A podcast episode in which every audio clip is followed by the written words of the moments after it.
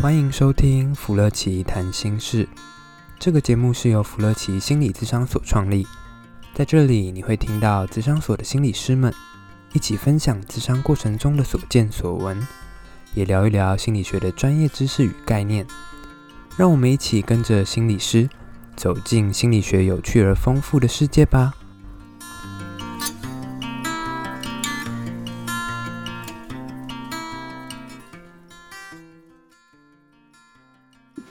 好，又来到新的一集的福乐奇谈心事了。我们这一集谈谈心吗？还是谈谈影剧呢？我们再来谈怀古系列、怀旧系列。好，这次可能会怀的没那么久了。呃，我我们来怀什么《熟女养成记》嘛？哦，那个好好看呢，超好，你有看吗？超好看，它不是有那个一跟二吗？对，对，对，我觉得一跟二都蛮好看的。其实我是今年才开始看第一集。嗯，嗯啊？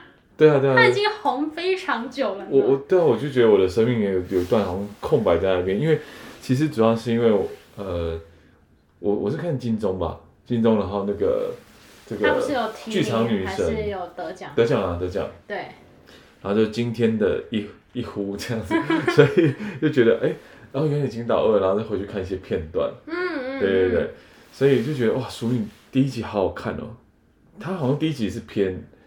温馨，对不对？对啊，我觉得就看到一大家子的相处，嗯，就是一是一大家子，感觉是群像戏。第二集就好像专门针对某一段，对一个人物一段关系来深入探讨，也很好看。哦，第二第二集它比较针对人物，对？对对对。对，像第一集它比较是针对一个世代的一些东西啊，所以它会勾起一些我觉得，哎，可能对当时的家庭啊，或者说比如说一些观念啊，还有一些布景，都会觉得。有一些熟悉感，古早味，真的是古早味，古早怀旧系列。对对对对对，所以 所以就是我们今天可以聊聊这个片段里面，我觉得蛮有趣的一个部分啊。我觉得它其实蛮多都可以谈诶，就是心理师也是心理师的那个工作伤害吧，就是只要。工作结束之后，只要看到任何仪式剧本，或者是任何把明星的八卦，都会想到，嗯，这人心理学怎么分析？这是工伤哦。可是我我觉得真的很好，我觉得这一集啊，在我们以后就是做一系列淑女算了，那个真的好多可以讲，超多可以讲的。我觉得那个从小到大都有不同的。嗯、我觉得那集有一集，我觉得那个世家很可怜。你说被捏爆的那一集？对啊，那世家都。世家捏到很可怜哦，我超爱那一段的，我超喜欢那一段。杨丽英真的好厉害哦。总之那一段他其实在讲的是，你说的那是他在教那个小朋友性教育，就是好像阿嬷教他教他的孙女，对不对？我觉得那超有张力嘛，阿嬷也很有张力。然后那个小孙女啊，演的也真好。对对对。就开始懵懵懂懂说奇怪，干嘛捏世家，浪费时间。好，那段我跟大家简单分享一下好了。嗯。其实那段很有趣的事情是，他们就是因为在那个。那时空背景下面，那个有人写情书，好像都会被被那个被被检讨，所以总之呢，阿嬷就把一些情别人的传给他孙女情书，总之公开之后，他们就在有一天晚上这边聊一聊，说，哎呀，这个时代那个女生就是吃亏，然后这样聊着聊着聊着，就说，哎呀，我们家有个小小小小女孩，嗯，那我们要决定要教她保护自己，所以她下一幕就是就是阿公就坐在那边，然后就是目瞪口呆看着孙女，然后就轮流爸爸来，然后妈妈来。然后大家都好像讲不出个所以然来。我觉得阿妈最厉害了，嗯、超级震撼也立体的，对不对？对啊。那个世界就就变成释迦尼了。他就用力一捏，然后说，嗯、他说一句我觉得蛮经典的话，他说就是如果如果你婚前是处女宰心哈、哦，那你婚后才会幸福。然后说完他就把那个就释迦说，如果你如果婚前就有性行为的话，嗯、他就捏 捏你手上那个释迦残渣，说你就像这个。这什么？那个烂糊糊的就没有价值。世家的渣渣。对，你就是这样就会暖狗狗啊，然后没有价值。嗯、对，那一段就很经典了、啊。我觉得那小女孩的反应也蛮蛮可以让人想象，就是目瞪口呆吧，就是是就是是就是有一种震惊，但是有一种不太清楚阿妈为什么要这么的认真讲这些事情。嗯所以啊，后来小后来小女孩就站起来就走掉了。嗯嗯，嗯然后最最好笑的是，他们就弟就是说啊，那没有没有，我们以前那时候有订婚的，所以所以不是像阿妈妈讲的，结果阿公跟跟阿妈说，那时候已经有答应过我结婚，虽然说我们还没订婚，阿妈就哭出来，嗯、这是一个很有戏剧张力啊。嗯。但是在以前那个年代，其实大家其实很避讳去谈性这一块，尤其是比如说女生的价值好像跟呃。守贞处女，守贞守贞，守贞这件事情很重要很重要，超级重要的。其实我在我大概小学的时候，好像还是有这样的一些想法跟声音诶。我没我没想回答是，哎，我好奇一下，你有听过类似这种想法还是很多吗？还是？我觉得我在只怀疑，我在犹豫说，我到底要不要说呢？你说年纪这件事情吗？不是，因为就是嗯嗯，就是有一个很强烈的一个一个一个有一个是那个断层横亘横在我们中间，啊，就是年纪啊。对对对。因为因为好，就是其实几年，快接近那个树龄这个 时代的那个状态。所以在我比较小的时候，尤其又又在一些传统家庭上面，这个观念好像就很真实，没有人去质疑过他。可是我觉得我这边倒反而比较像是，不是说女生要保持那种贞操啊，要守一些那些对对对那个，我觉得有点像那种戒律。算了，就先不说，就是要守一些。但是如果到我这边，我们听到的反而比较像是我们要怎么样保护好自己，比较像这样吗？对对，从说呃怎样怎样做是不好的。嗯，变成说可能还是要小心一点，要注意好自己，就只有这样子而已，没有后面说如果真的怎样就变成烂柿子还是怎样。听起来你是一个很我们现在现代当代的这个性教育价值观。对，恭喜你是这个现代人。还好，不然我就不敢吃柿子或者是那个释迦了。嗯哼，对，但是我们现在还是觉得说青少年或儿童他这个性的部分需要被保护，嗯、然后还不能就是。这么早的去去呃有性行为这一块是确定的了。可是我觉得很震撼的其实是，嗯，就是刚刚那一幕啊，为什么一定要说如果真的发生了什么，对，点点点或者是应该要要黄标的事，我们这边应该不会黄标，对不对？Podcast 应该不会了。好，那就好，那就我们就可以直接跟观众聊聊。可是为什么会这样子啊？因为我听到其实没有后面这一段。就是，嗯，就是可能我这边是以保护的立场来跟我说这件事情，哦、女生要保护好自己，或者小朋友要保护好自己，是，对。但是可能《熟女养成日记》里面，他是听到的是，他会跟你讲说，那个如果真的发生什么是，那个很严重的后果，而且特别是对女生而言。对啊，性对女生性行为，婚前性行为对女生来讲是。呃，吃亏的，然后是是，哦，好像女生价值会变成赔钱货，就是你不值得了，就是不值钱了，就是感觉身家就会暴跌的感觉。好，在在我们那个年代所听到有一些，就会用这种部分来恐吓或是威胁的那种感觉有很多，而不是说，哎、嗯，我是要保护你，而是说，你如果这样子这样不不不把自己照顾好啊，然后这样怎么样怎么样，这个好像是一件坏事。然后就会有得到一些威胁，或是得到一些恐吓这样子，嗯、那恐吓就就是说没有价值这样子，这是一件我觉得蛮，从现在回想起来，我觉得蛮不可思议的一个事情了。他在下魔咒吧？这不是一个诅咒吗？就是对着所有女生而言，就是 你们一定要怎样怎样，不然就会有很恐怖的事情发生。对。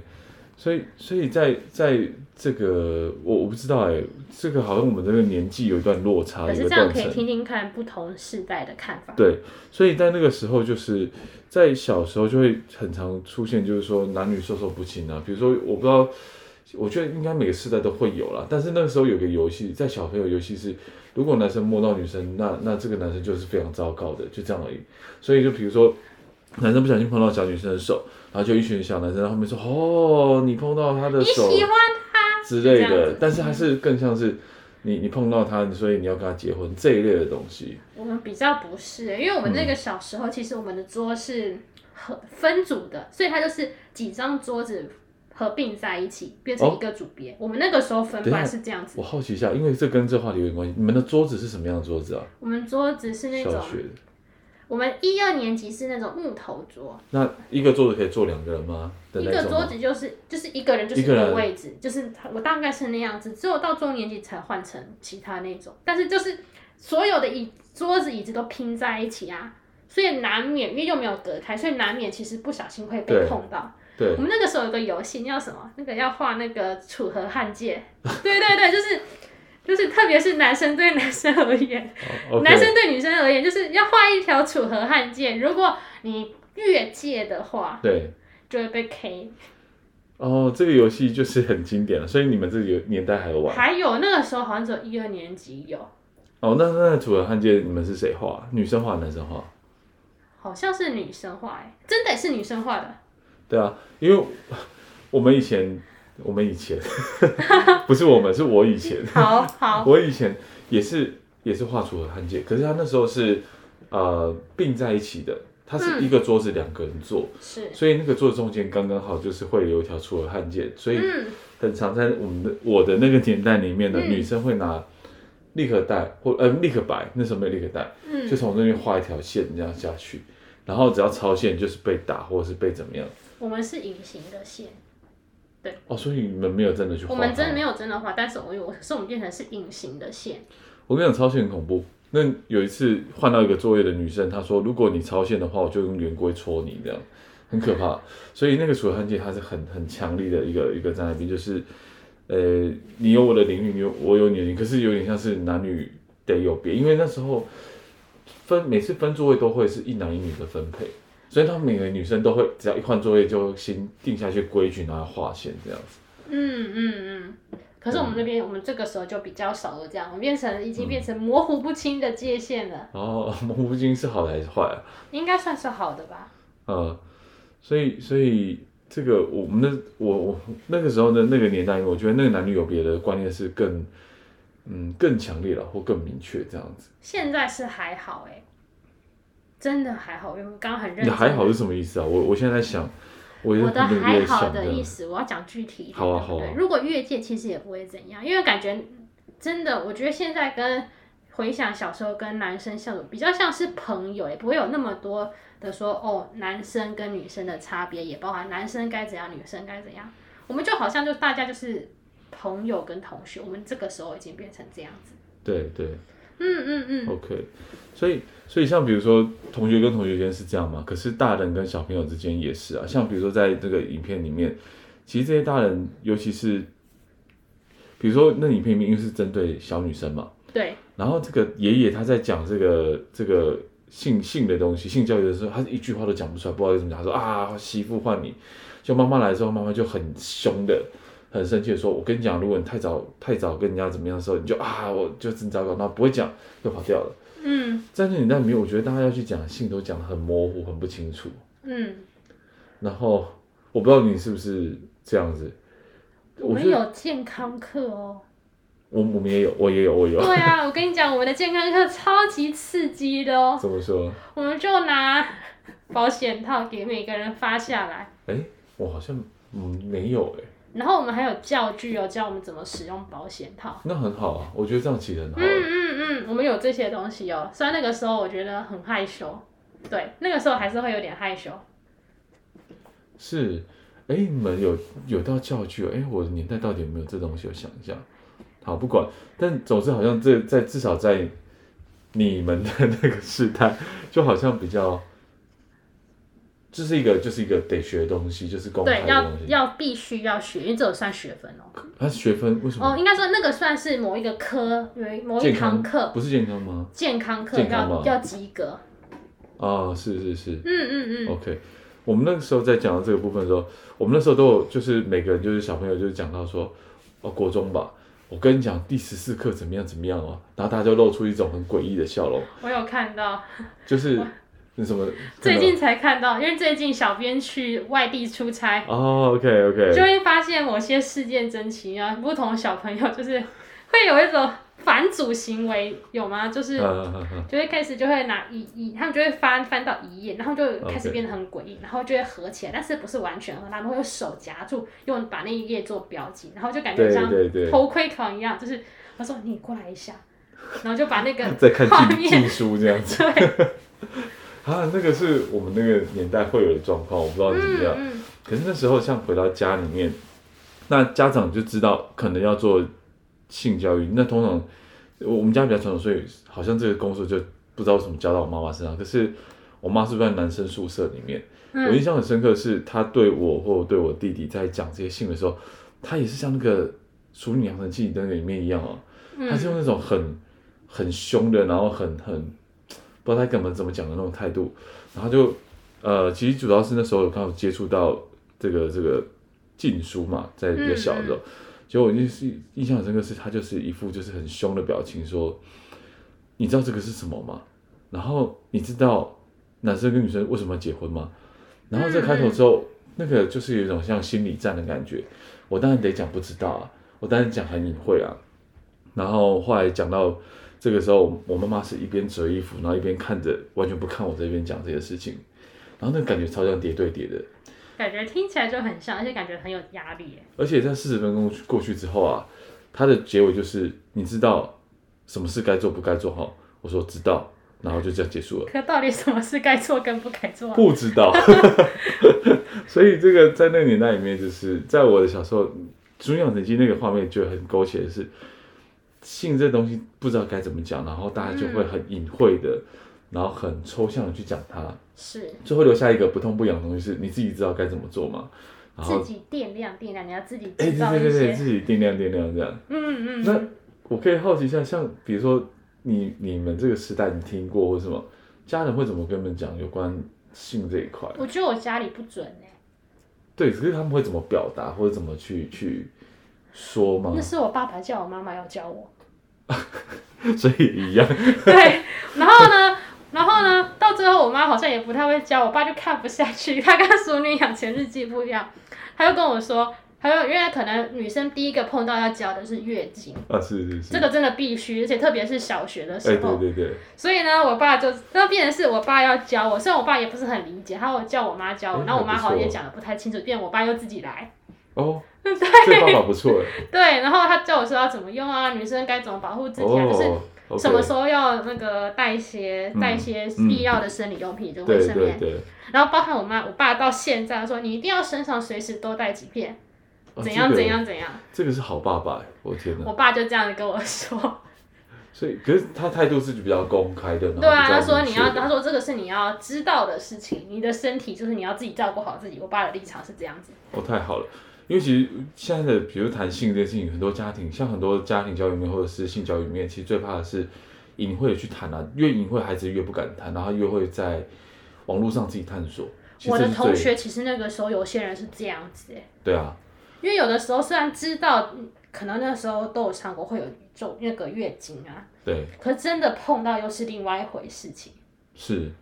就那时候就发生很多很好笑的事情。嗯，对啊，对啊，对啊。有机会感觉可以来聊聊看这些有趣的事，但是我我觉得可以跟大家简单分享一下，就是说，如果我们真的在家里面在在跟小朋友谈这些性的时候，其实反而要用比较呃明确一点点，应该说公开透明的态度去讲，然后词汇不要隐晦啊，然后尽量具体，然后尽量用学名啦，像比如说谈到比如说。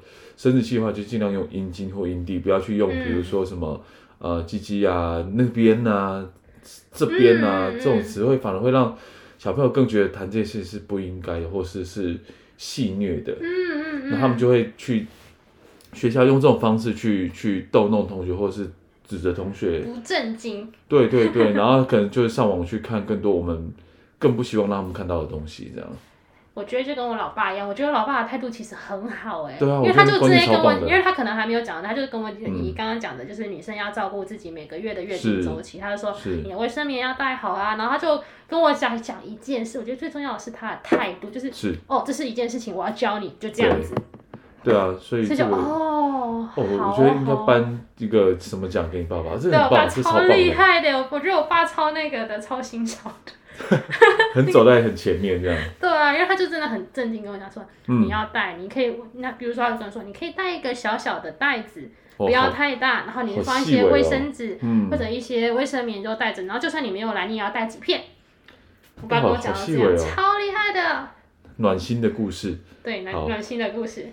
最后我想好奇一下，所以你看到那个画面，你的感觉是什么？就是那《淑女养成记》的那个捏碎的时候，你的感觉是什么？我会想到另外一部剧，是吗？哦。明式的，嗯，就捏橘子，哦，抱抱橘拳，那恰恰那个，哎，你的年代其实也不新嘛，好。什么？那是我为了要学台语，所以我会特别去看。OK，OK，好，对啊，我想就是我们未来可以用一些戏戏剧啊，尤其是那种谈论比较是我们的一些文化的一些。对啊，我觉得我们可以说一些可能我们有一些在文化里面隐而未心里是看完剧之后名正言顺看剧的理由，这样。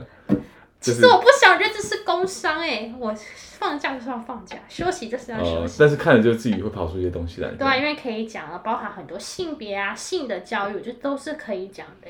那有机会未来我们不如当这件事情职业化，我们来看那个四楼的天堂。我觉得我我其实还我我还不太想看那部，因为它一定会让我进去到那个一些专业的东西。我有看，因为我看过去就感觉我在上案例分析。真好，那个我没办法放松去看啊。就是我们慢慢看，我觉得《熟女》就是一个蛮好看的东西，嗯、因为它可以讲很多很多，有些是文化的禁忌吗？是啊，是啊。对啊，一些不可以只讲的，或是一些文化的回忆啦。对啊，对啊。好的，好，那我们就请期待大家未来，就是请大家期待我们未来不断的会在我们的标题出现影剧的名词，然后那有推荐的影剧也欢迎让我们知道。然后大家如果觉得大家有看过《熟女养成的日记》，有些画面或有些片段觉得很好奇，或者其实看的时候很有感，但是不知道为什么，也都欢迎在下面留言，我们就针对那一集跟大家分享心理师的看见哦。好，那我们今天就先到这边喽。好，谢谢大家，拜拜，拜拜，下礼拜见，拜拜。